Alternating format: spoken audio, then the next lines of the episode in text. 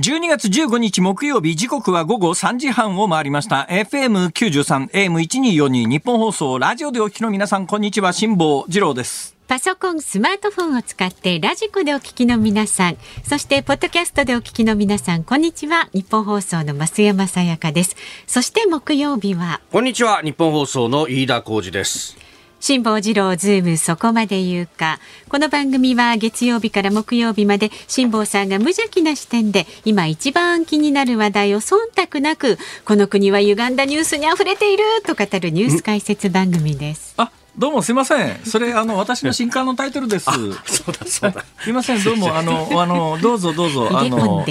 えお気遣いなくえあのそれはともかくとしてですね、はい、本番直前にですね、すみませんあのちょっと今日これ着といてくださいって言われてですねヨットパーカーを手渡されまして、はい、え今私が着ておりますがどんな感じでしょうか？素敵ですよ。いい感じですねこれね。なんだこれはと言ったらですね、はい、え横から紙が一枚差し込まれまして オールナイトニッポン放送開始55周年を記念して、オールナイトニッポンとファッションブランドビューティーユースユナイテッドアローズがコラボレーションしたファッションアイテムが完成。オールナイトニッポンをイメージした6種類のデザインのパーカー。これ私今着てるやつですね。はい、そうそう。半袖 T シャツ。えー、長袖 T シャツ、あ、まあ、あの、冬用にロン T ってやつですね。えーえー、はい、長袖 T シャツに加えて、藤井フミヤさんが特別にデザインした半袖 T シャツを加えた、全7種類あると。だから要するに、えー、オールナイトニッポンとユナイテッドアローズのコラボの、はい、えー、ファッション、まあ、医療品を、えー、これ売るんですね。そうですね。そのための宣伝に私は今これ記さされているということですね。ユナイテッドアローズオンラインとか ZOZO タウンで予約受付中で、ルミネ有楽町店ルミネ2のルミネ2の2階にあるルミネ有楽町店ってすぐそこじゃないですか？そうそう、そこにユナイテッドアローズの有楽町店あるんですが、まあ、町内会のあのよしみで置いてもらってるってことですね。サンプルもね 展示してますんでぜひ。はい、そうですか。はい、いや何が笑ったってね。何ですか？この紙一枚差し込まれた時にね、はい、思わずプププと笑ってしまったんですよ私は。なんで笑ったかというと。はあ。通販サイト、どうもね、通信販売やってるんですか？日本放送の通販サイトがあるんですが、はい、日本放送の通販サイトでは、うん、日本放送のパーソナリティとかアナウンサーの皆さんが、はい、これを着てですね、モデルに挑戦しているということなんですが、そうなんです。えー、そこの私の手元の資料によると、はい、えー、米印モデルとして参加しているのは、うん、上柳正彦柿原忠内田裕樹東島恵里熊谷美穂前島香音。あれ、はい、飯田君ねえじゃんっていうのがね。私たちないんですよ、ね、今日思わずこの紙をもらってですね爆笑してしまいまして。増山さんはアナウンス必要だからまあ特別にねあれなんでしょうけれども、えー、多分ねこれはですね何ですか？きっとねユナイテッドアローズ側の配慮が働いてると思いますよ。や っぱりねあのい。やその人に来てもらうと あのブランドイメージに傷がつきますからこの人はやめてくださいっていうリストの中にね きっと入ってるんだと思うね。いやいや。お忙しいからねいいですよ、ね、いやいやいやいや。撮影するタイミングもない、まあ、どこがこうね最終的に判断したかあれですけどユナイテッドアローさんなのか、あるいはうちの会社の中の誰かなのかってよくわかんないこれ別にあの皆さん来てくださいって言ってはい私来ますじゃなくてやっぱり人選されたわけですね。笑いすぎですよ。これはこれこ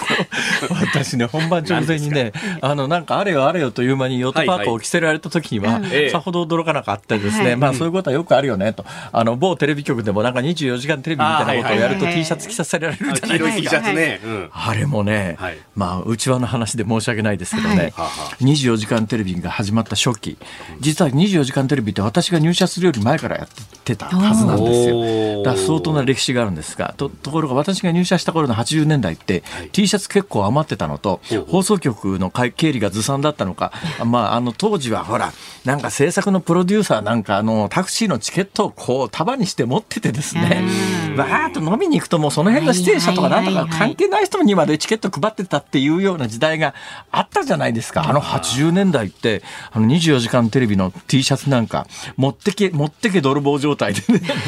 その辺にいくらでもバンバン積んであって、勝手に持ってけ私その時代の24時間テレビの T シャツがまだタンスの中に、あの、うん、プラスチックじゃないセロファンですか、えー、なんかあのビニールビニールそうそう、まあ、ビニールというのが一般的な言い方ですね。あのポリ袋みたいなやつですね。あれにくるまれたままの T シャツがまだ大量にあると思います。よ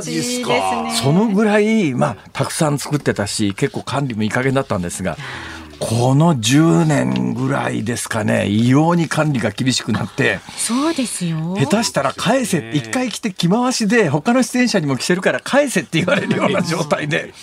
昔みたいにその辺山積みにしてあって持ってけ泥棒じゃなくなってですね、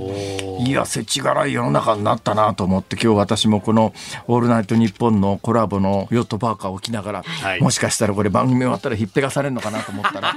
番組始まる直前にですね、はい、そのままお持ちいただいて結構です。俺が着たやつは誰も着らんねってのかよ。その代わり宣伝してくださいね、それね。飯田君ですか？それは多分ユナイテッドアローズ的に問題があるんじゃなかろうかと。おいまあね、パーカーとか似合わないんですよ、本当にね。あの、本当おじいちゃんが近所を散歩してるぞみたいな感じになってしまうそういう意味じゃあれですね、上柳正彦さんって朝の早朝の番組やってらっしゃる方ですよね。あの方、私よりもはるかに年上のはずですけども。いやいや、辛坊さんの一つ下ぐらいかな。マジっすか？おそらくそうだと思います。あの人、でも、高齢男性でダンディーな雰囲気ですよね。すごくダンディーな雰囲気。だからね、年齢で差別してるわけじゃないんですよ。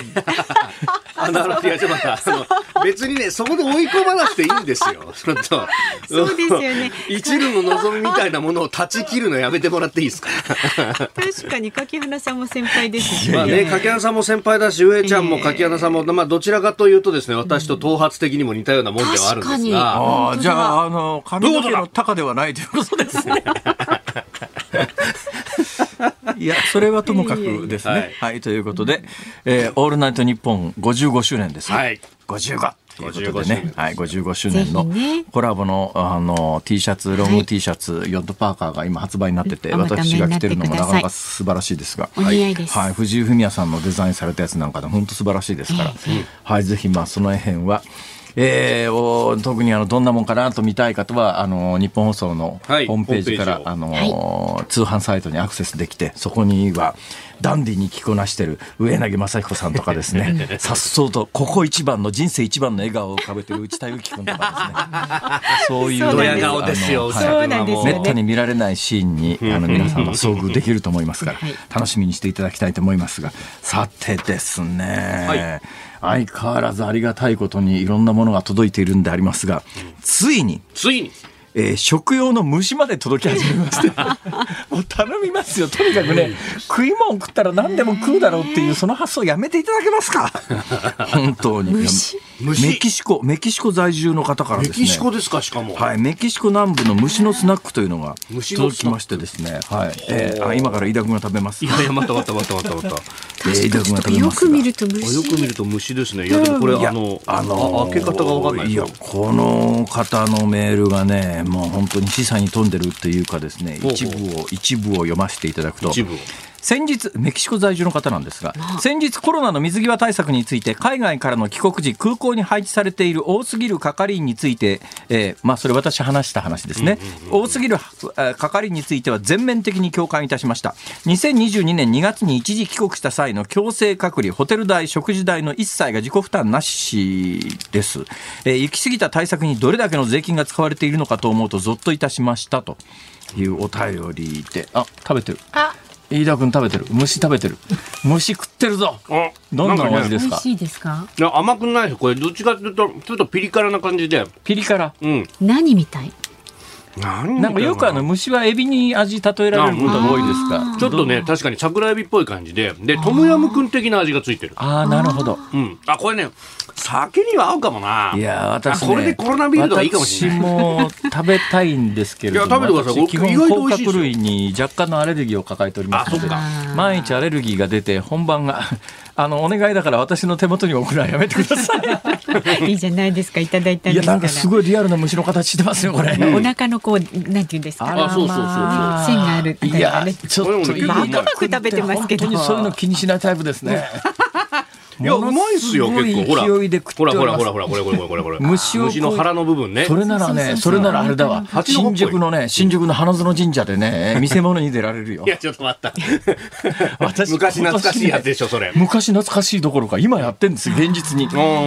あの、この間私、新宿花園神社の二の鳥ですか、鳥の市っていうのありますね。あの、関東の文化ですかね。あんまり関西で鳥の市って、まあ、他にもね、関西は例えば江別さんとかすごい有名ですが、ね、関東で江別さんってあんまり聞かないでしょ？確かに同じ文脈で言うとですね、うん、あの、羽子板市とか、はいはい、あの、熊で売ってるおとおおとりさんとかっていうのは、どっちかというと、まあ、関東地方、えー、特に江戸情緒豊かな地域において、とっても盛んなんですが、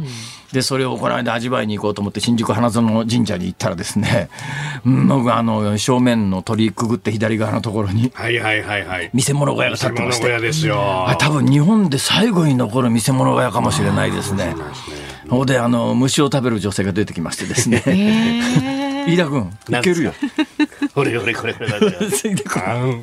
結構な勢いで召し上がってますが。意外と美味しくてびっくりした。え、うん、先に進みましょう。はい、はい、じゃあ虫を食べてるとこ恐縮ですけれども、あの株と為替を。えっと、えー、今日の東京株式市場日経平均株価反落でありました。昨日と比べて104円51銭安い。2万8000飛び51円70銭で取引を終えております。えー、14日のうん、FOMC アメリカ連邦公開市場委員会、まあ、アメリカの中央銀行にあたる FRB の政策決定会合ですが、ねここで0.5%の利上げが決定されまして、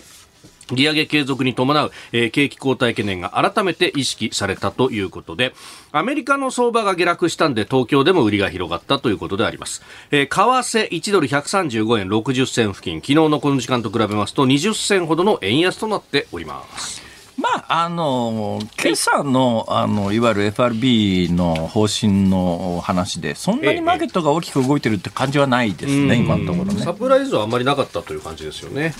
はい。さあ、ズームそこまで言うか。この後は昨日から今日にかけてのニュースを振り返るズームフラッシュ。4時台は自民党が岸田総理大臣の国民の責任発言を修正というニュースについてお送りします。5時台は知床観光船沈没事故の経過報告というニュースにズームしていきます。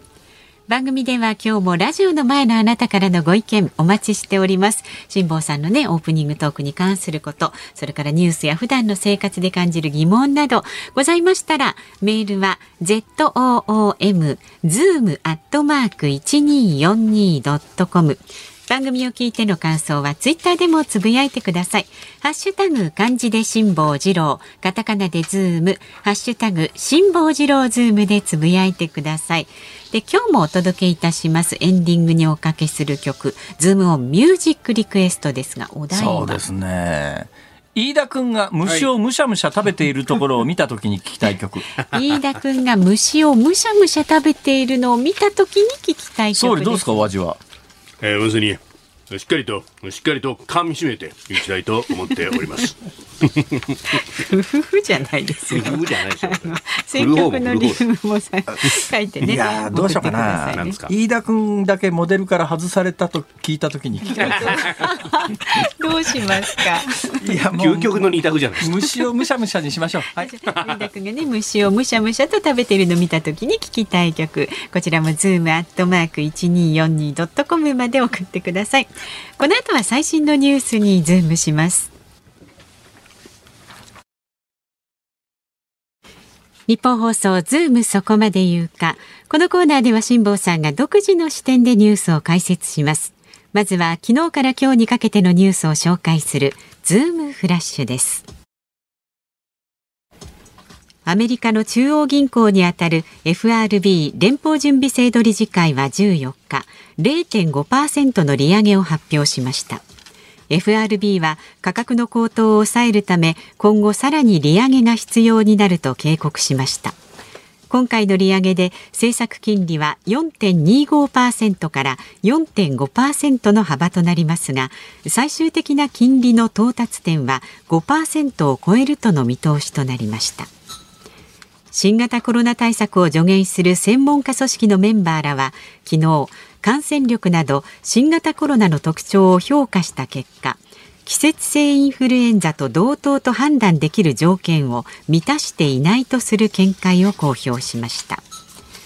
防衛費増額の財源候補の加熱式タバコをめぐり増税開始1年目に1本1円相当。翌年以降はさらに0.5円相当ずつ税率を引き上げる案が政府与党内に浮上していることが分かりました。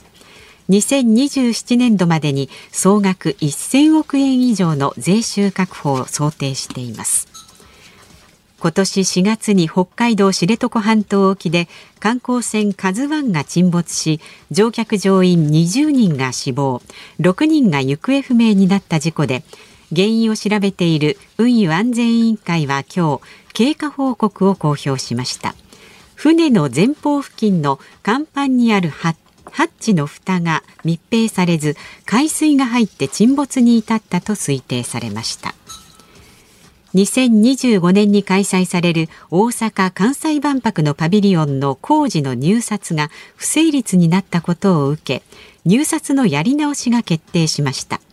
独創的なデザインを重視した結果建設会社の採算が合わないことが原因の一つだとし今後入札の予定価格を引き上げたりデザインを簡素化します。これまでに10件の入札が不成立となっています。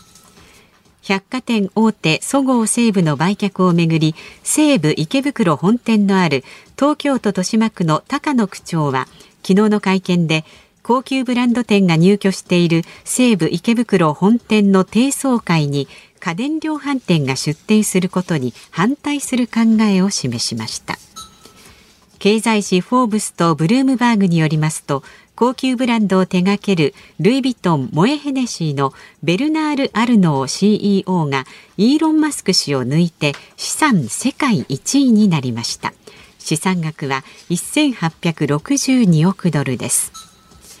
日本時間の今朝午前4時からサッカーワールドカップカタール大会準決勝フランス対モロッコ戦が行われ2対0でフランスが勝ちました。モロッコ航空はフランス戦のためカタールの首都ドーハ行きをおよそ30便増便するとしていましたがカタール側の規制で増便は中止になりました。それでもスタジアムの9割以上をモロッコのサポーターが埋めました。決勝戦は日本時間25日日曜日24時から日付が変わって月曜日の午前0時からアルゼンチン対フランス戦が行われます。国土交通省は昨日北陸新幹線の福井県の敦賀新大阪間について2023年度の着工は厳しいとして代わりに着工後の作業を一部前倒しする案を示しました。北陸新幹線は2024年の春に金沢敦賀間が開業します。北陸新幹線の敦賀駅と新大阪駅の間は工事を担当する独立行政法人の鉄道運輸機構による京都府内での環境アセスメントが遅れているため着工が認可されていません。サッカーの決勝18日だそうですね。はい。そうそうえ今週の日曜日の夜というか、決勝日本時間25日って原稿になってましたね。めちゃくちゃだね、それ。一週間先の日曜日見ちゃったね。クリスマスかよ。どんだけ間空くんだよっていう。今度の日曜日ですね。今度の日曜日、今度の日曜日、だから、だから月曜日の早朝になるんですかね。だから日曜日の深夜から月曜日の早朝。この日はなんかあの、えー、漫才のなんとかがあったり、ドラマのなんとかがあったりとか、もう夜中テレビ見てなきゃいけないということで、結構これだけやっぱりね、テレビ見る人が少なくなった中で、今度の日曜日は久々にテレビ復権の日になるかもしれないというようなことはともかくとしてですね、はい、えー、今最後のニュースが、あの、北陸新幹線の話で、はい、このニュースの最終項目にね、鉄道話を持ってくるというのは、このスタッフがいかにこう、飯田君のことを考えながら、番組作りをしているか。だから日本放送は、あの、飯田君には、あの、コラボ T シャツは着せないけれども、ね、この番組のスタッフは飯田君に非常に強い忖度をいやいや、そんなことないですよ。さっき写真撮りに来たうちのスタッフが、飯田さんには着せられませんって言って。わざわざハンガーに釣って持ってきて、そのまま持って出ましたからね。それの写真は、今撮った写真はどこに？あ、もうね、ツイッター上がってます。そうですか。え、ということで、そういういきさつがありました。え、それを持ってきた、あの、ディレクターの方がですね、飯田君を目の前にして、あ、あの、お見せするだけです。来ちゃダメです、みたいな。来ちゃダメです、みたいな。ええそれはひどくないか。そこまで言わなくても。つってね。まあ、それはね、ユナイテッドアローズの気持ちはわかる。いや、じゃわかるけども、や。あげたり下げたり。それはともかくとして、何ですか、北陸新幹線。北陸新幹線。あこのニュースを聞いてですね、改めて北陸新幹線のルートがどうなってるのか見たらですね、私ね、北陸新幹線のおかげで大迷惑してんですよ。どうしました？あの関西在住の人間が、えー、富山に行こうとするとですね、サンダーバードという列車に乗りは終点が富山だったんです。はい、で私富山の公演それなりに数受けてたことがあって、うん、まあこれ行くたんびにですね帰りあの琵琶湖のほとりで強風が吹いて4時間で帰れるところが6時間とかかかったりなんかしてえらい目に遭うんですが、はい、それでも富山の公演はまああの大阪から電車に乗るとそのまま着くなっていうイメージだったんですが、うん、例のあの東京の人は便利になったと思いますよ、富山、はい、富山、金沢行くには、ね、の金沢新幹線が開通したもんで、新幹線、はい、あのですね、この新幹線開通したおかげでどうなったかというと、うん、ね、こっちから、東京から行くとですね、ずっと行って、能登半島の付け根の東側に富山があって、西側に金沢があるんですよ。うん。で途中で金沢、富山を経過して金沢までたどり着くという、で金沢まで新幹線は走ってるわけです。これが開通したもんだから、今まで富山まで、えー、通じていたサンダーバードが金沢で終わりになっちゃったんですよ。で富山に公園に行こうと思うと金沢で一旦降りて、うん、在来線から新幹線に乗り換えないと富山までたどり着けなくなって、うん、むっちゃ面倒くさくなったんですよこれ。いやいやいやいやで、はい、近々ですね、ええ、今のニュース原稿によると,、えー、っとあともういつですか？2年後ですか？2024年。の春だから、あと2年ちょっとでですね、はい、この金沢新幹線は、えー、敦賀はい、敦賀ってどこかというと、敦賀はだから、えー、金沢を越えて、福井を越えて、それからあの、まあ、あの琵琶湖の真北に水線を上げたぐらいですね。そうですね、はい、はい、ちょうどこの京都府との、まあ、県境敦賀まで来るようになったら、東京からはこっち方面のアクセスはすごく良くなりますが、うん、関西人にとってはあんま関係ないんだよね。あそういうことまあでも、えー、そうですね、そしたら多分ね、今後あの、金沢の公園は敦賀で一旦乗り換えて、敦賀で新幹線に乗れって言われることになると思いますけども、じゃあその敦賀と、はい、えー、最終的に新大阪が結ぶ結ばれる予定なんですが、はい、これが開業予定が2046年って、うん、えらい先だな、これ。えらい先なんですね。はい。え？あと二十数年後、あ、生きてねえわ、俺。これは冗談じゃなくて、本当に生きてないかもしれないな。確率高いな。えー、大体だよ、はい、これは俺最近リニアなんかもつくづく思うんだけど、うん、リニアの新大阪開業のね、えー、目標年号であるとか今のこれまさに敦賀新大阪間の北陸新幹線の開通予定が2046年だけど今のニュース原稿によると着工のめどが立たないみたいな原稿じゃないですか。はい。はっきり言ってね、今から20年後なんてね、もしかしたらドローンがバンバン空飛んでるかもしれない時代に、鉄道というのは、どどの程度必要とされてるんだろう、ま、かみたいなことを考えたときに、いるもんはとっとと早く作んないと、だって中国なんか今新幹線もどのくらいのスピードで作ってるかというと、私最近あのラオス行ったばっかりなんですが、今ラオスの首都ビエンチャンまで中国本土から新幹線つながってますからね。そうみたいですね。うん、中国の金で作っちゃってね。去年の暮れにつながった。だから世界はものすごいスピードで変わってんのに、何なんだろうな、これと。まあ、環境アセスメント等々いろいろね時間かかってるということでございます。いや今日ね全項目喋れるだけのネタがあるのにねね、これで終わっちゃった、ね、これだから飯田君配慮するからこういうことになっちゃういやいやいやいやちょっと待ったズームフラッシュでした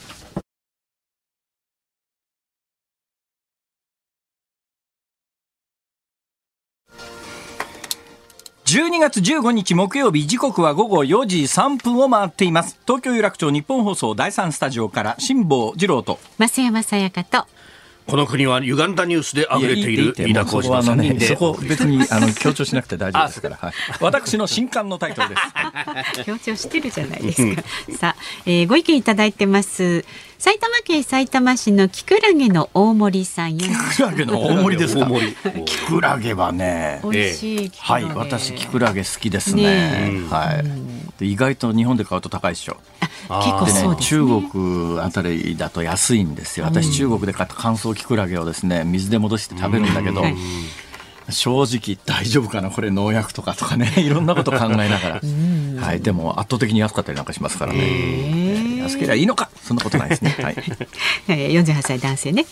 辛坊さんイギリスのジョンソン元首相がここ数ヶ月公園で荒稼ぎしているようですよ。喋る方の公園ね。日本円で。いや、そりゃそうでしょ。だって公園で荒稼ぎしてそれはもう、トランさんじゃないんだから、バナナの叩き売りで、公園で荒稼ぎ、さあ持ってけ泥棒 いや、そうじゃないでしょ。だけど、ほら、お聞きの方そんなわけないですよ。万が一。勘違いされて公園行って、ジョンソン元首相がバナナの叩き売りやってたらびっくりするよね。ですね。もう、思わず写真撮って SNS 上げちゃうよみたいな。はい、その、その公園でですね、はい、日本円で1億6800万円荒稼ぎしていると。えー、と言いながら講演会の人気者の辛坊さんが稼ぐ額にはかなわないでしょうけど一度ジョンソンさんの講演会聞いてみたいですっていうね。ああ何回で1億6800万円なのか1回につき1ヶ月で、うん、1ヶ月で？1ヶ月で？1回いくらって話じゃないですか、ね、1回につきいくらですか？1回につきおよそ日本円で3600万円から4700万円の報酬を受け取っていたあの、まあ、すごいギャラですね。ポンドから換算して、うん、ところがねえー、世界の原種級がやめた後の公演の料金って、はい、私の知ってる限りでいうと大体3000万前後でしたね。1990年代から。だからあのね私が記憶してるのはクリントンさんとかゴルバチョフとかね。あのクラス。あのクラスが日本へ来て公演すると1回3000万っていう話は聞いたことがあります。はい、あの日本の場合はですねはい、えー、元関西方面の知事、市長経験者がそれからゼロ一つ少ないぐらいっていうふうに聞いたことがあります。なるほど。これを言うとですね、本人が激怒して、営業妨害だ、こらって言って激怒するので、言わないルールにはなっておりますが、私が業界関係者に取材したところは、そのぐらいというふうに言われております。えー、で私はそこからゼロやっぱり一個ず一個取っちゃおうかなみたいな。ほう。まあそうやって比べるとちょっとリーズナブルな感じしますけどね 辛坊さんはね。そうでしょ？クリントンやゴルバチョフとか橋本徹に比べればそれは随分 リーズナブルですよ。え？俺今なんか言った？嘘！嘘！聞き流しましょうねこれは、ね、言っときますけどそれはあくまでもあの講演会社情報の業界の噂ですから噂事実かどうかはこれは別問題ですからね。ね。あの今のでネットニュース書くのやめてくださいね お願いだから。頼みますよ本当に。できればそのようにお願いします、ね、デイリーさんとかお願いしますね、はい、黙っちゃった。いやいや静かになっちゃった。しないでくださいよ。言えば言うほどほら。はいはい。そういうですね。墓穴を掘るってやつですか。墓穴を。墓穴を。掘るだろうみたいなほら。はい。ありがとうございます。ありがとうございます。えー、ご意見はねまだまだお待ちしておりますのでこちらまで。メールの方は zoom zoom アットマーク一二四二ドットコム。それからツイッターでもつぶやいてください。ハッシュタグ漢字で辛坊治郎、カタカナでズーム、ハッシュタグ辛坊治郎ズームでつぶやいてください。で今日のズームオンミュージックリクエストは飯田君が虫をむしゃむしゃ食べているのを見たときに聞きたい曲。どんな曲だろうね。どんな曲だろうね、それ。ちょっとね。ちょっとね。わかった。はい、来そうなのがね、ええ、カブトムシ。ああ、愛子さん。愛子。なるほど、虫つながりでね。あとツイッターで見た、見かけたのが、あの、虫食いねえならぬ寿司食いねえだと、いただきたいって。なるほどね。確かにね、あの、好きな人には申し訳ないけれども、シャコとかね。ああ、そうそうそう。大概、大概あれだ、初めて食べた人はすごいと思う。そういうね、シャコとか、シャコとか、ほら、あの、ナマコとかさ、やっぱり、これ最初食った人はすごい、エビだってそうだよ。今、エビなんか普通にみんな食べてるけど、よくエビ見てみたら、やっぱり結構なもんだよ、あれは。ごめんなさい、ねねえー、エビ業界の皆さん申し訳ないです。美味しいですからね。エビに恨みはありません。まあ私がこれ一言言ったからってエビの消費が落ちることもないでしょう。はい。ご意見はズームアットマーク一二四二ドットコムでお待ちしております。辛坊さんが独自の視点でニュースを解説するズームオン。この時間解説するニュースはこちらです。自民党が岸田総理大臣の国民の責任発言を修正。防衛費増額の財源に充てるための増税をめぐって岸田総理大臣が党の役員会で今を生きる国民の責任と発言したとする問題で自民党は昨日党のホームページで今を生きる我々の責任だったと修正しました。政府関係者によりますと事前に用意した発言案には国民と記されておりましたが上から目線だとして総理自らが我々に言い換えたということです。というこれ多分ね、はい、ネットニュースかなんか多分あの頻繁に読んでる人以外は何のことやらさっぱりわからないと思いますが、うん、インターネット上でなんかこのあの総理大臣がえー、今回の防衛費増額の増税をめぐって、自民党の役員会で、えー、今、まあ、今を生きる国民の責任だと言ったというんで、この国民の責任というのに、はい、えー、ネット民が食いついで、えー、結構ネット上では火がついてたんですか？だけどネット上でそういうのを知らない人にとっては何を言ってるんだかさっぱり分かんないニュースだと、だろうと思います、私このニュースで一番驚いたのが、はい、えー、あのね例えば公式の記者会見とかそういうとこじゃないわけですよ。はい、で自民党の役員会での発言をその今回行われた自民党の役員会で総理大臣がこんなことを言いましたっていう記者向けにレクした人が、あらかじめ用意されていた原稿上は今を生きる国民の責任って書いてあったからそういうふうに言いましたって、はい、だけど岸田さん自身はそれを読み上げるときに、ちょっとこれ国民の責任っていうのはちょっと刺激的だなと思ったんで今を生きる我々の責任っていうふうに自分は言い換えたんだと。はいはい。だけど、予定校が、うん、あのそのまま出ちゃったんでで、ネット上で盛り上がったのはその、あくまでも予定校上の文言であって、俺はそんなこと言ってないっていうんで、うん、訂正しろって話になって、多分今回、これ、訂正されたと思うんですけど、はい、何が一番驚いたかというと、ええ自民党の役員会での総理の発言に原稿があるというのが、すごいびっくりした。そんなことまで原稿で決まってて、基本原稿読み上げるだけか？おまあね、一言一句じゃないかもしれないけど、やっぱ作るんですかね、答弁要領みたいなものをね。あの、自民党の役員会で総理大臣が喋るのに、こう、こう、総理、今日の発言こうです。えー、今を生きる、えー、我々の責任 国民の責任だとちょっとこれきついかな。じゃあこれはネット上でこれ叩かれちゃうから。えー俺こんなことまで原稿で決まってるんだっていうのがね衝撃衝撃でしたね。何を何より衝撃で。それでねあの今回まあこれネット上で結構騒ぎになって、はい、それでまああの火消しに動いたって形じゃないですか、はい、でやっぱりネット上で騒ぎになってることと一般国民との平均的な一般国民との間にだいぶ乖離があるというのが、うん、今回の今日ニュースのコーナーに入れてましたけどあの東京都の太陽光条例ね、これまあ義務化っていういうふうな文言がマスコミ的には使われてますけど、はい、中身を読むと義務化ではなくてですね特に罰則もないので、はい、こういうふうにしましょうねっていう、まあ、方向性のあのそういうものなんで義務化っていう言葉自体がちょっと違うかなと思うんですが、ネット上なんかの反応を見てると、はい、あのいわく、ね、景観上問題だとかいわく太陽光パネルは新疆ウイグル自治区で作られてるから中国応援だとか大反対だみたいなのがネット上ではこうわんわん言われだけど自民党は今回それも受けて、えー、最終的には賛成しなかったんだけどただその自民党も自民党ですらその反対に回るに際していや太陽光自体は賛成だけどみたいな文言、はい、言い方をしてるわけですよ。ということになると、うん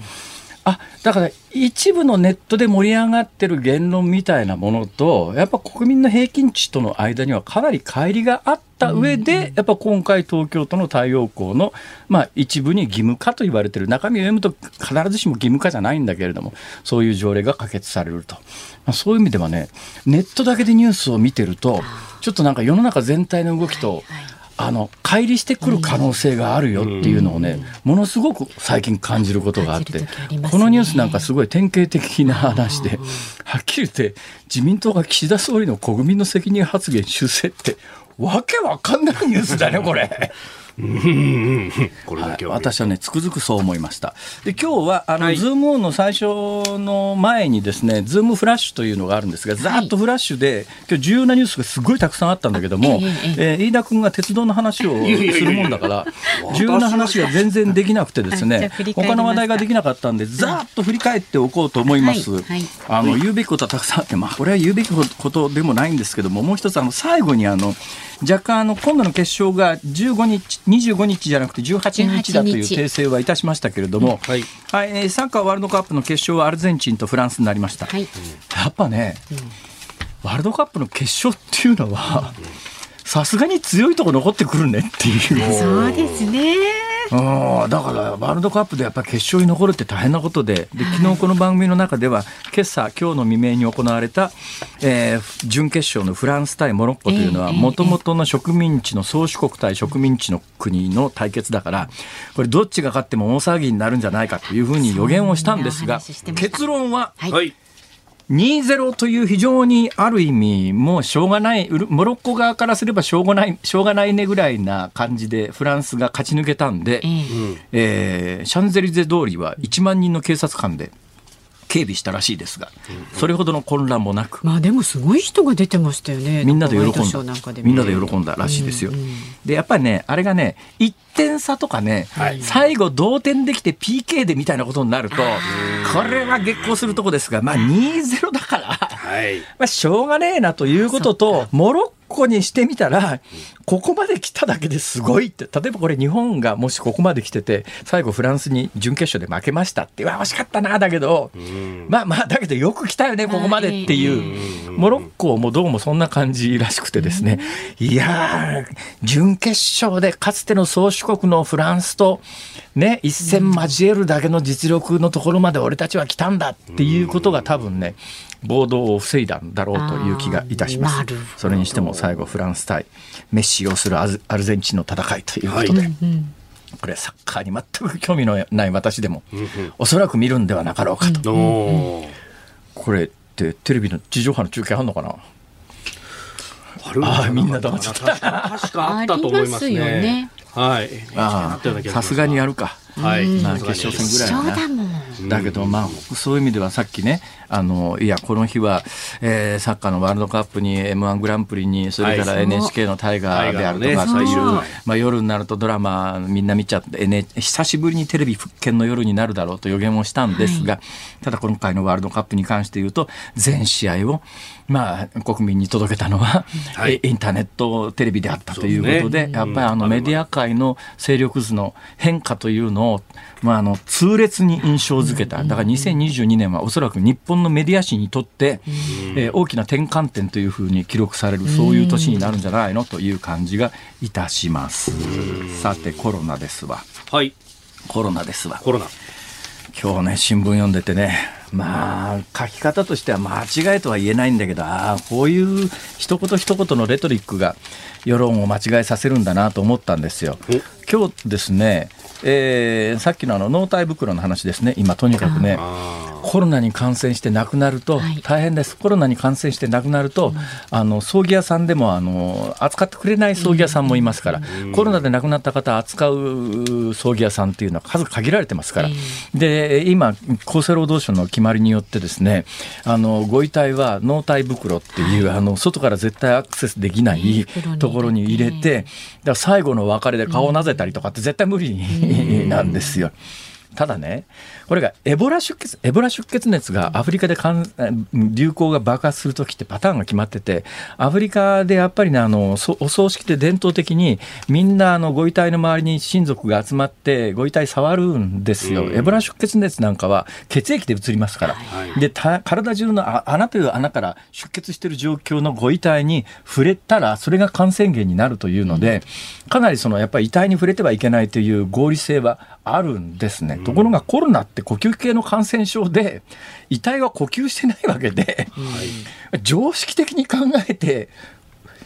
えコロナが遺体で映る？っていう、そもそも論の疑問があるんだけど、一応これあの、今非常にエボラ出血熱並みの重い病気として全て扱うというルールになってますから、ご遺体も当然のことながらそういう扱いをしなくちゃいけなくて、はい、えー、外にから絶対触れない遺体袋に収めて、もうお葬式も普通にはできない上に、あの葬儀屋さんも限られてますから限られたところの葬儀屋さんにもう最後の別れもなしに火葬場行ってそのまんま燃やしちゃうみたいな、まあ、燃やすって言い方はよくないですね。ダビに付すですか、まあまあそんなことが行われてそれは違うんじゃないようやくここへ来て厚生労働省は、はい、えー、大幅に緩和する方向を決めましたっていうのが今日の報道で、はい、言ってるんで早く決めろよって話なんだけど、はい、これを伝える今日の新聞のこれ読売の一面の見出しのリード部分っていうのはちょっと読んでみますね。厚生労働省が新型コロナウイルス感染症で亡くなった人の遺体の処理や葬儀に関する指針について、こういう書き出しなんですよ。これ多分ね、多くの人は違和感ないと思いますが、私は読んだ瞬間にものすごい違和感があったんです。新型コロナウイルス感染症で亡くなった人の遺体って書いてありますよね。はい、今コロナで亡くなってる人が本当に何人いるのかっていうのは、確かにね、今日コロナで亡くなった人は東京都で二十何人死にましたとか言うわけだけど、あれは今、あの、厚生労働省の指針で、どんな原因で死のうが、死んだ時にコロナに感染していたらコロナ死とカウントするから、コロナ死の数字がどんどん出てきてるわけで、実際亡くなってる方のデータを見ると、80歳、90歳、100歳代とかっていうような方々が、亡くなった時にコロナがに感染状況でしたと。だからコロナが悪化して亡くなったのか、いや、老衰で亡くなった人が亡くなるタイミングでコロナに感染していたのか、そういう人はコロナ死とカウントされてますから、そうするとこれ正しい日本語としては、新型コロナウイルス感染症に感染して亡くなった人、あまあ、感染な、亡くなった時に新型コロナウイルスに感染していた人というのが正しい表現なのに、はい、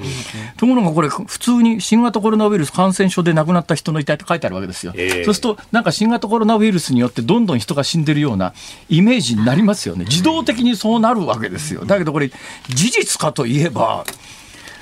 あの少なくともデータの亡くなってる人の年齢であろうあるとかですね他の病気の有無であるとかみたいなことを考えたときにこれかなり事実と乖離があるよなっていうことで言うとまあぼーっと新聞読んでるとなんかどんどんあの一定方向に情報すり込まれちゃうよねっていう気が私はしますこれ。こういうの気をつけないとまずいんじゃないのと、えー、いうことでまああのキンキン、えー、そりゃそうだろうと。はい、あの血液感染するエボラじゃないんだから、えー、痛い呼吸してないよと。ようやくかよと、それもだけど、今日すぐにじゃないからね、今日報道で、多分ね、こういうのって、あの一部のメディアにまずリークして、国民の反応を確かめて、えー、世論がついてきてることを確認した上で、えー、専門家の諮問家なんかという形を作って、その上でこういうふうに変更しますと、どんだけ手間かけんだよ、政治の責任でやれよ、すぐにと。総理どうなのよ、これ？まさにしっかりと専門家の皆さんに検討をいただき、えそして政府として一致して決断をしていくと。えー、かようなプロセスを推進をしていく決討をいたしました。もういいです。いや長いんでしょ、この人は。何をするにも。本当に。でももしかすると、それすら、はい、何かを読んでる可能性があるおお。手元には、我々国民の意思でと書いてありました。これは私、岸田が決断をいたします。そうそうそう。決断するとこ違うんじゃねえかと。そこまでそんな細かいところ気使うんなら、もっと大きなところで気使えよと。なんか気使うところ間違ってるよね。このおっさんって言うなら一国の総理になんだよ。本当ですよ。失礼だな、本当に。私何も言ってないですよ、それに関しては。さて、さて、先ほどのフラッシュニュースの中で、ほほ、ほほと思ったのはですね、池袋は豊島区ですね。豊島区ですね。東京豊島区です。はい。えー、東京豊島区。はい。えー、東京豊島区の区長さんが、はい、今日の記者会見で、うん、今あの西武池袋本店はあの西武がですね、えーえー、ファンドに身売りをするというのがもうあのちょっと前にニュースになりました、うんはい、でそのファンドに金を出すのが外資系の人たちとそれからヨドバシカメラ、はい、えー、ここが金を出しますよと、うん、でそれからの類推もあってですねまだ正式な発表はないんだけれども、はい、あの今西武百貨店池袋の東口。東口、不思議な不思議な池袋。東が東部で西西部。逆に、ね、東が西部で西と。あ、そうそうです。東が西部で西と。そのままですか。ビッグビッグビッグビッグカメラ。おっしゃる通りです。はいあそこだからね、ビッグカメラの、はい、いや、あの、東京における拠点の本拠地なんですよ。えー、ビッグカメラの発祥は北関東なんですけれども、はい、やっぱり旗艦店を作って、ああれだけ大きなカメラ屋さんになっていくのは、ビッグカメラを本拠地にしてて、えー、池袋というとビッグカメラ、新宿というとヨドバシカメラと、まあ、オールドカメラファンはそういうイメージを持ってるんですね。で、今回、その西武百貨店を買収するファンドにヨドバシが金を出してるということの発想から、はい、どうも西武百貨店がヨドバシカメラなんじゃないのっていう話になると、はい、そうすると池袋カメラ戦争を通てですね、池袋はヨドバシカメラとビッグカメラと、道一本挟んで対決構図になると、そうですね。私はねこれすごい期待してたんですよ実は。池袋絶対盛り上がるぞと。当然のことながら同じ商品は値段の競争をするだろうと。そうですね。道一本挟んでヨドバシとビッグカメラがこう、えー、これ面白いことになるなと思っていたら、えー、豊島区の池袋を管轄するっていうか池袋のある豊島区の区長は高級ブランド店が入居している西武池袋本店の低層階に家電量販店が出店することに反対する考えを示しましたって。え？区長ってこういうことに反対するんだっていうのがまず一つ大きな驚きなのと、そうか池袋って下にブランドショップが入ってるから なるほど。池袋のこう文化的価値を高めているのであそこがカメラの家電量販店になると、池袋の価値が落ちるんだと思ってですね、はい、長年私西武池袋線を使ってる身からするとですね、そんなことどうでもよかねか素朴に思うんです。どうでしょうか。それカメラは品が品がないの？いやそんな家電量販店は。いやそんなことないでしょう。その上ですね。あのこれ客観的な事実としてのお話なんですが、豊島区大体人間ね、客観的事実としてという言い方でね、モーションを起こしたときは必ずやばいこと言いますから、ね、そんなこ と、やばくもなんともないですよ。豊島区が、豊島区はですね、今年の10月にビッグカメラさんとパートナーシップ協定を締結したと。いうのがもうすごい発表されてますそれ結構やばいな。だってさ、行政がビッグカメラと締結をして、はい、で、そこにビッグカメラの、まあ、超大きなライバルであるところのヨドバシが道一本挟んで出てくることに対して、区長が反対を口にするって、これタブーじゃねえか？豊かな街づくりのためのパートナーシップ協定を、あ、今年、いくあ、えー、10月ですね、10月6日に、えー、区内の豊島区民センターで、えー、この締結式がこれはちょっとやっぱりね、政治家として文を超えてるような気がするな。うん、私は素朴に。これね、また池袋カメラ屋さんいっぱいあって、あの、山田電機さんもですね、まあ、家電量販店いっぱいあって、山田電機さんも大きなラビー、セレクトっていう店を東口に出してたりなんかもするんで、むしろ盛り上がるんじゃね？とも思ったりもします、不思議な不思議な池袋。はい。はい。東が東部で西西部。東が違う違う。違う違う。どうしてストレートにしちゃうそれ全然不思議じゃないです。全然不思議じゃないですね。はい。などなど言ってるうちに時間が来てしまいました。お時間でございます。ズームオンでした。ズームオン5時台もお送りします。ズームニッポン放送辛坊治郎ズームそこまで言うかをポッドキャスト YouTube でお聞きのあなたいつもどうもありがとうございます。ニッポン放送の増山さやかです。お聞きの内容は配信用に編集したものです。辛坊治郎ズームそこまで言うかはラジオ局ニッポン放送で月曜日から木曜日午後3時半から毎日生放送でお送りしています。番組はラジオの FM93 AM1242 に加えてラジコでもお聞きいただけます。ラジオラジコではポッドキャスト YouTube 版にはないコンテンツが盛りだくさん。アトムさん吉田由紀ちゃんの中継企画。さらに辛坊さんが「夕刊フジ」の気になる記事を解説するコーナー。そして辛坊さんが聞きたい曲をお送りする「ズームオンミュージックリクエスト」などラジオラジコでしか聞けないあんなことやこんなことがいっぱいです。ポッドキャスト YouTube を聞いた後はぜひラジオラジコで辛坊治郎ズームそこまで言うかをお楽しみください。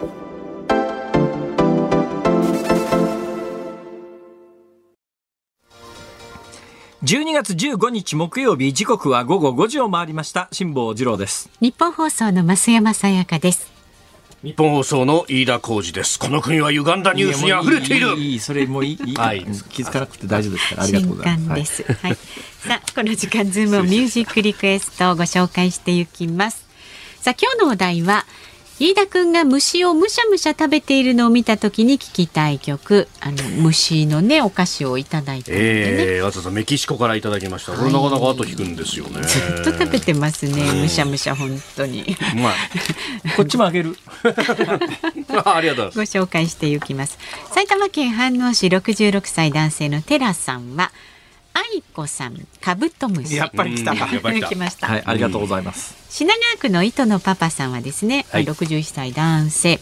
イナゴライダーで空に歌えば。ああ、イナゴライダー、ね、子供の頃に母のふるさとの長野のおばちゃん家に行った時に腹減ったろほら食べなとイナゴの佃煮が五六匹乗ったトーストが出てきてびっくりしたけどいやいや食べてみたら意外と美味しかったなという思い結構あの蜂の子とかね食べる地域ありますもんね。そうですね。それから43歳男性大阪府大阪市の増山さやかさん。字がね漢字に当ててるんですけどね。今日は虫つながりで掛布正幸さん掛布と三十一匹の虫をリクエストそういう歌があるんですか？ええあご存知ないですか？イエイエイ掛布って歌ですよ。俺たちは虫だ野球の虫だっていう。へえ どうしました？いやそうじゃなくてね、ええ、私なんか中途半端にしかもの知らない人間から言わすとね、うん、いっぺん掛布さん阪神の監督にしてやったら面白いのになと思うんだけどな、面白いですよね、うん、すっごい人気出ると思うよね。勝っても負けても。うん。31番つけてね、はい、以上です、はいはい、では千葉県にお住まいの慎吾さん53歳ですね。トンネルズのガラガラヘビがやってくるをリクエストします。なんで？オイラはグルメじゃない。何でもペロリっていうそういうこと歌詞がね。ガラガラヘビが虫って言ってるわけじゃないわけですね。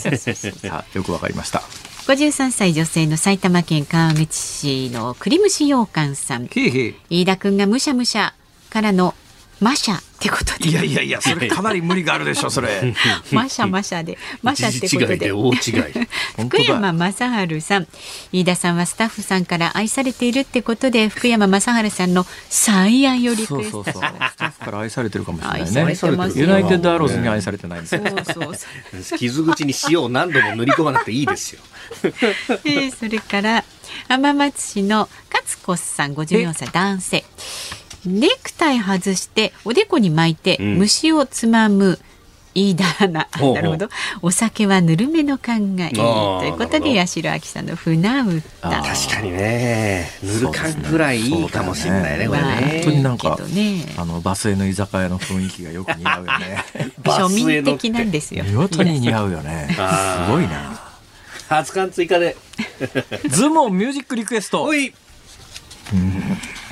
悩んで。愛子カブトムシ。おお。結局そこ来ちゃいましたね。ベタなところでね、すいません。はい、お届けいたしましょう。エンディングにおかけいたします。番組ではラジオの前のあなたからのご意見24時間お待ちしております辛坊さんへの質問や取り上げてほしいニュースなど書いて送ってくださいズームアットマーク 1242.com であなたからのご意見をお待ちしております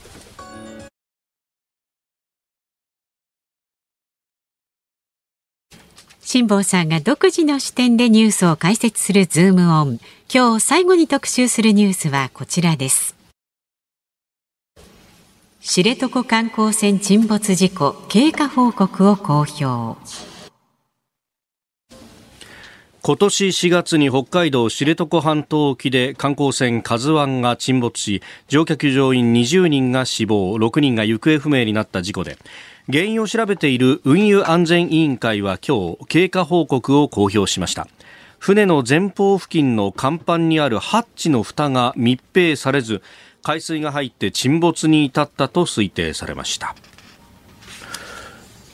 ハッチが蓋が密閉されなかったってこんなことがあるんですか？まず、はい。えー、強く申し上げたいのは、はいあのですね、はい、これ実は、えー、この事故が起きた当時、北海道のとある放送局あたりが発信元になってですね、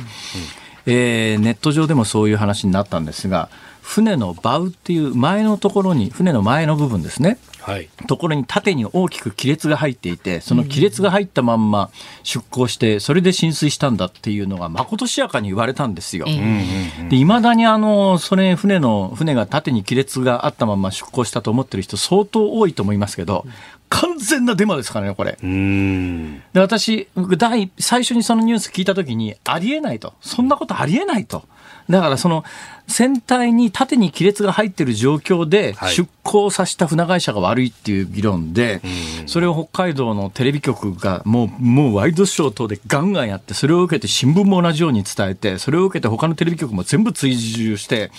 いまだに船体の前の方に縦に亀裂があったと思い込んでる人相当多いんですが、今回のまだこれ、船体公開されてないんだけども、今回、経過報告公表されたことで、はい、そんなこと一言も言ってないんですよ。で、船体に確かにいくつか船底にあの傷らしいものはあるんだけれども、貫通している傷は一つもないと、つまりそこから進出していないと、でどうもこれは沈没した時にいろんなところに当たって、えー、へこみとかできた可能性はあるけれども、少なくとも、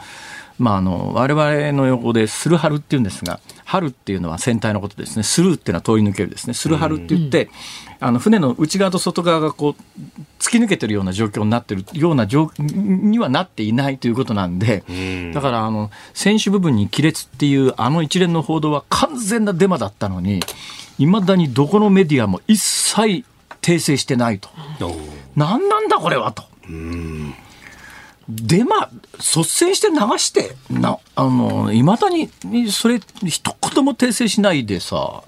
どうなってんだこのこのこの世の中は？えー、で私は当時から、まあ、あのこれ証拠残ってますからあのこの番組が終わった後にニュースしゃべり残しというコーナーがありまして、えーはいはい、このオンエアでは言ったか言わないか記憶にないですけれども確実にそれあの私の YouTube の辛抱の旅の、えー、知床遊覧船事故直後の解説コーナーを見ていただくと今こういう報道が盛んに行われているけれどもこれはおそらくデマであると。おっしゃってましたよね、はい、最初からね、はいえー、これがまあいやあの裏付けられたようなもんで、その上で、はい、今回の経過報告によると、その船首部分の甲板部分の前の方に四角い、人が一人出入りできるぐらいな四角い穴が開いてて、それハッチなんですね。はい、そこのハッチの蓋が甘かったっていうか壊れてたんで、ここから水が入って沈没したんじゃないのっていう報告なんだけど、うん。うん、正直、はい、えー、っていう感覚ですね。うん、というのがね、はい、あの船の上側から浸水は確かにね、ないとは言えないんです。あの、海って、だからあの時言われていた2メートルから3メートルぐらいの波だったらそんなことは起きないんだけど、うん、波というやつは、はい、最大波高3メートルだからといって3メートルの波でとどまるとは限らないんですよ。つい最近も私もね、これ過去聞いたことのないような海難事故でですね、南極航路の、うん豪華客船っていうすごいでっかい船があるんですが、これがとんでもない大波にぶち当たって窓ガラスが割れるという事故があって、中で一人亡くなったか怪我したかっていう報道があったんですが、あの豪華客船が波食らって窓ガラスが割れるなんていうことは、通常の波では絶対起こりえないですよ。とんでもない高さの波が、なんか、あの、立ったんだろうと思います。だから今回、知床遊覧船がですね、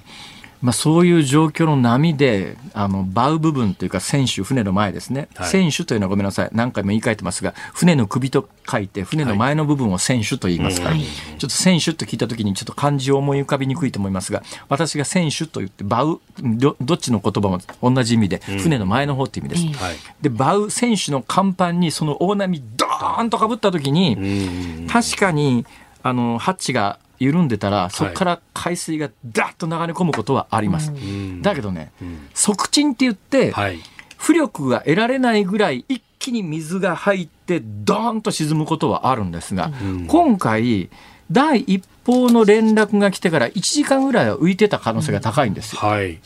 じわじわ沈んでってるわけです。で、バウのハッチからの浸水だということを船長が気がついたら、はい、それはどんなことしたって塞ぎますし、それ船が平行を保ってる限り、はい、続いての浸水はないわけですよ。ね、だけど1時間ぐらい経って、じわじわじわじわっと浸水していって、最後沈んでるわけですよ。そうすると、継続的に浸水が起きてなきゃおかしいのに、バウ部分のハッチが開いていてそうなるかって言われたときに、絶対ないとは言わないけども、はい、ちょっと私の感覚から言うと、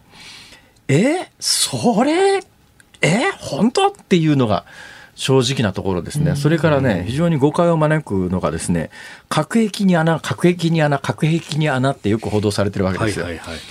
このサイズの船に、はい、あの、水密区画という意味の核兵器はありません。うん、これ核兵器っていうのは多分英語で言うとバルクヘッドっていう船のバルクヘッドっていう構造物があってそれは何かというと、はい、船体の形を維持するために横に入れてある板みたいなやつがあるわけですよ。でそれが核兵器と呼ばれるもので、えー、そこが防水になっていれば水密区画なんですが、はい、日本の法制度でこのまあ全長まあ十数メートルぐらいのサイズの小型船の場合に、うん水密区画っていうのが設けられてるケースは、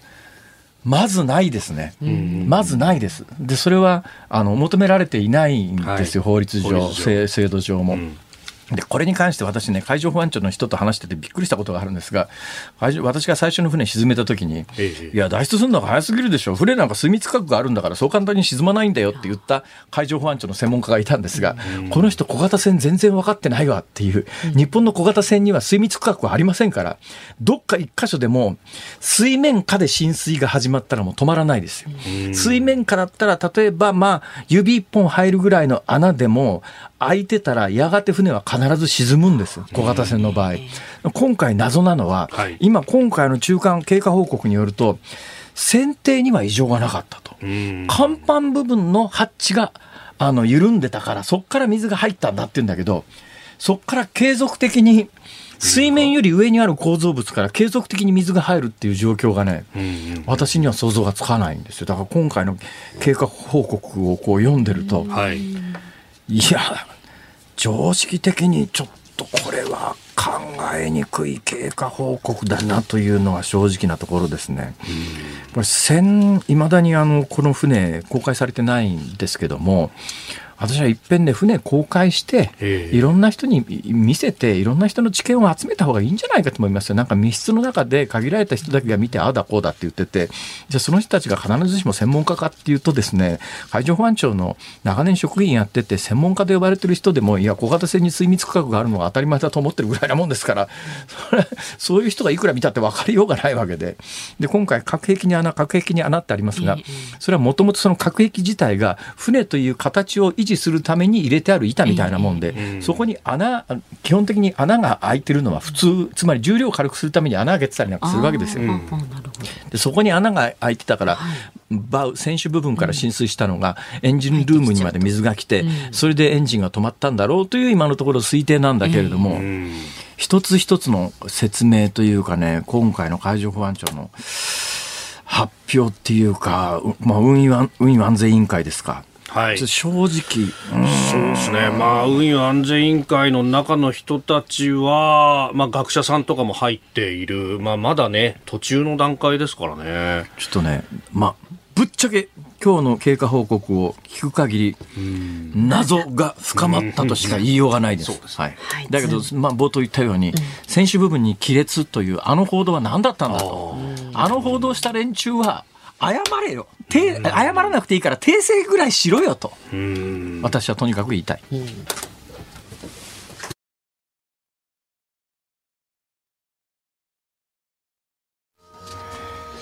ズームミュージックリクエストをお送りしているのは、テラさん、夏色ボタンさん、伊達な57歳さんからのリクエスト、愛子、カブトムシでございます。はい。